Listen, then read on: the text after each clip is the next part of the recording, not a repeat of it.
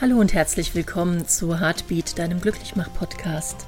Ich bin Tina Sonita, deine Gastgeberin und freue mich, dass du dir ein paar Minuten Zeit nimmst, mir zuzuhören und würde vorschlagen, wir fangen auch gleich an.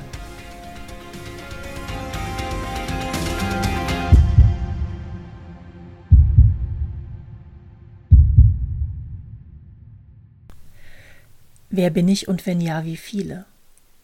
Das ist ein Spruch, der sehr oft häufig belacht wird, belächelt wird.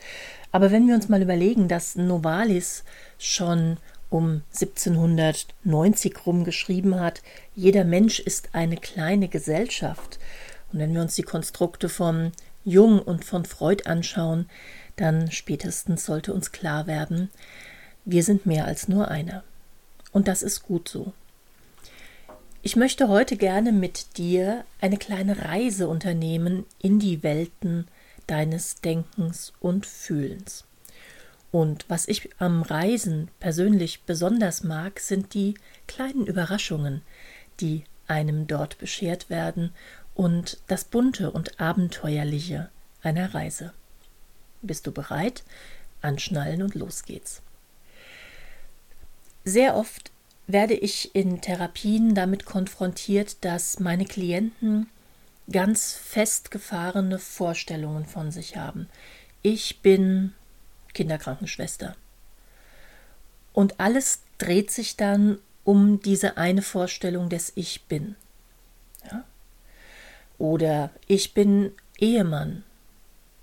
Und alles dreht sich um dieses Konstrukt Ehemann. Und was ich sehr gerne mit meinen Klienten dann mache, wenn ich feststelle, dass der Fokus eng wird und dass dieses Ich bin zu einer Doktrin wird, die Kreativität und Weite sehr stark beeinträchtigt, dann begeben wir uns auf eine Suche nach dem, was denn da noch so in unserem Geist schlummert. Und so möchte ich dich nun einmal einladen, wenn du eine Frau bist, begib dich doch erst einmal auf die Suche nach deiner inneren Frau. Wenn du ein Mann bist, begib dich mal auf die Suche nach deinem inneren Mann. Und schau mal, wie ist denn das Wesen so, was du da findest?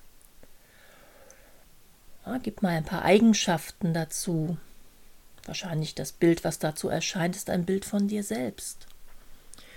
Und nun möchte ich dich aber mal bitten, es genau umgedreht zu machen. Wenn du eine Frau bist, such mal deinen inneren Mann. Und wenn du ein Mann bist, such deine innere Frau. Denn was das Konstrukt Mann und Frau unterscheidet, sind ihre grundlegenden Fähigkeiten und Bedürfnisse. Die innere Frau hat die Fähigkeit der Offenheit, der Weichheit, der, des intuitiven Handelns, der innere Mann, geradlinig, stringent, eher ein gut abgewogenes intellektuelles Handeln.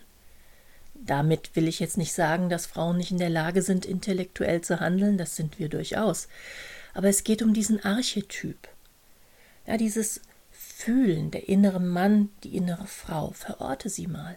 Und schau mal, wie die aussehen. Wenn du ein Mann bist, schau mal, wie sieht deine innere Frau so aus. Und wenn du eine Frau bist, schau mal, wie sieht dein innerer Mann so aus? Und frage dich, wobei kann dir dein innerer Mann, deine innere Frau helfen? Worin können sie dich unterstützen? An welchen Situationen wäre es gut, die innere Frau oder den inneren Mann an vorderste Front zu stellen, an deine Seite zu holen als Unterstützer? Und vielleicht fallen dir jetzt auch Momente ein, bei denen deine innere Frau, dein innerer Mann dir schon geholfen haben, Entscheidungen zu treffen. Vielleicht ganz plötzlich eine Entscheidung aus dem Herzen oder aus dem Bauch heraus oder ganz umgekehrt, vielleicht untypisch für dich eine Entscheidung akribisch durchgeplant und dann erst den Weg eingeschlagen. Schau mal, ob es irgendwo in dir den inneren Helden oder die innere Heldin gibt. Und wie schaut er oder sie denn aus? Ja, ich bin Marvel-Fan. Wie mein innerer Held aussieht, könnt ihr euch vorstellen. Aber wie sieht dein innerer Held aus? Wie sieht deine innere Heldin aus? Und was sind ihre Fähigkeiten? Was sind seine Fähigkeiten? Ja, lass ein ganz genaues Bild entstehen von deinem inneren Held, von deiner inneren Heldin. Und überleg dir einmal, ob diese Kraft, diese Ressource des inneren Helden, der inneren Heldin schon einmal gewirkt hat in deinem Leben. Ich bin mir sicher, es ist so. Dann begib dich auf die Suche nach dem Kind in dir. Wir werden jetzt keine tiefe innere Kindarbeit machen, aber mal sich mit dem Kind in sich selber verbinden, bringt ganz viel an guter Energie in unser Tun und Denken. Was hast du als Kind sehr gerne gemacht? Was hast du dir als Kind immer gewünscht? Und vielleicht ist es etwas, was du dir jetzt als Erwachsener erfüllen kannst. Ich habe mir zum Beispiel als Kind immer gewünscht, dass nicht nach einem Eisbällchen Schluss ist. Ich kann mich super gut daran erinnern, dass ich, wenn mal eines Eis fertig war, immer gedacht habe, und wenn du dann mal erwachsen bist, dann kaufst du dir so viel Eis, wie du möchtest, so lang, bis du satt bist. Dreimal dürft ihr raten, womit ich oft mal Nachmittag im Sommer verbringe. Und wenn ich das dann tue, dann muss ich mir selber zugrinsen, weil da ist das kleine Tienchen von früher, was mir so am Hosenbein zupft und sagt, siehste, haben wir hinbekommen. Also knüpfe an dein Kind in dir an. Und schau mal, was ist da an spielerischem, was ist da an kindlichem, nicht kindischem, an kindlichen, was gelebt werden möchte. Und wann war dein Kind in dir, dir vielleicht auch schon mal ein ganz guter Ratgeber. Wann hast du die Sachen mal nicht ganz so broternst erwachsen betrachtet, sondern auf spielerische Art und Weise angegangen und bist so vielleicht zu einer überraschenden Lösung gekommen. Welches Tier lebt in dir? Sich mit dem inneren Tier zu verbinden, hat sehr viel mit Instinkten zu tun, mit instinkthaftem Handeln. Und nicht jeder von uns muss ein Tiger oder Löwe oder keine Ahnung, Antilope sein, sondern schau mal, was ist das für ein inneres Tier, was in dir wohnt? Und was auch immer dir als erstes eingefallen ist, bleib mal dabei, auch wenn du nicht ganz so zufrieden damit bist, aber versuch mal dabei zu bleiben und schau mal, was sind denn die Qualitäten, die Eigenschaften dieses inneren Tiers? Ich kann mich entsinnen, dass wir bei einer Ausbildungsteil des Triunity Lehrganges mal ein Tier in uns erwecken sollten, ein wildes Tier. Und mir war klar, ich als großer Katzenfan, das gibt den Tiger oder den Löwen. Und da war sie dann die Gorilladame.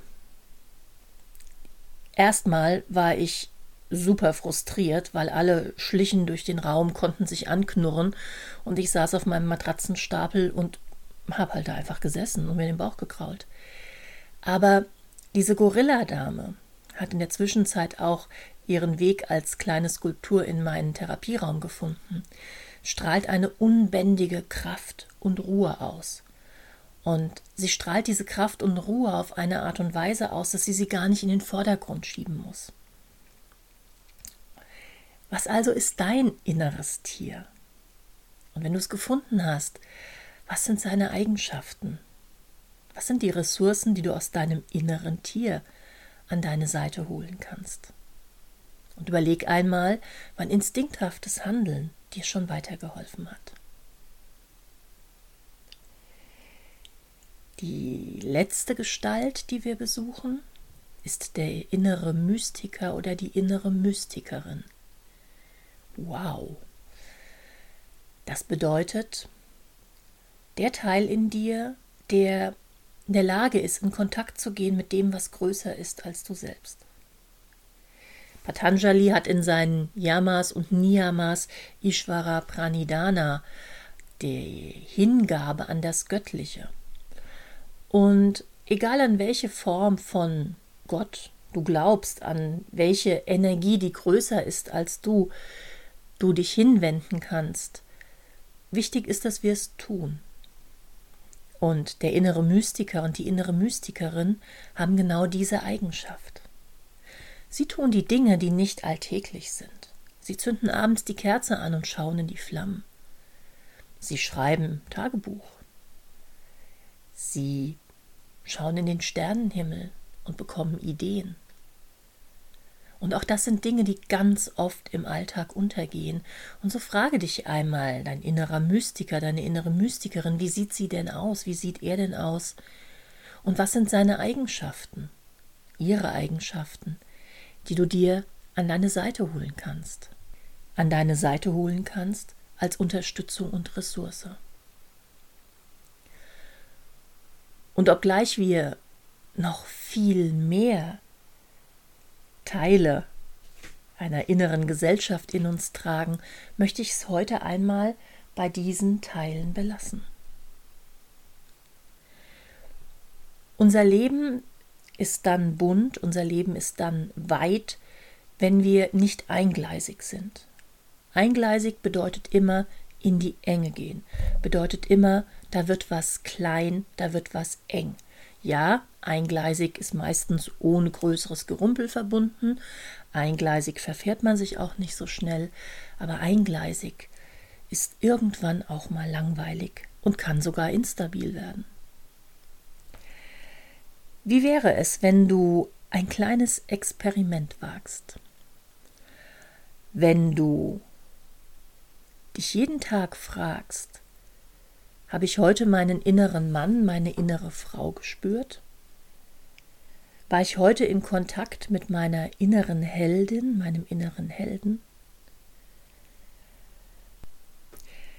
Das Kind in mir und ich, was haben wir heute ausgeheckt?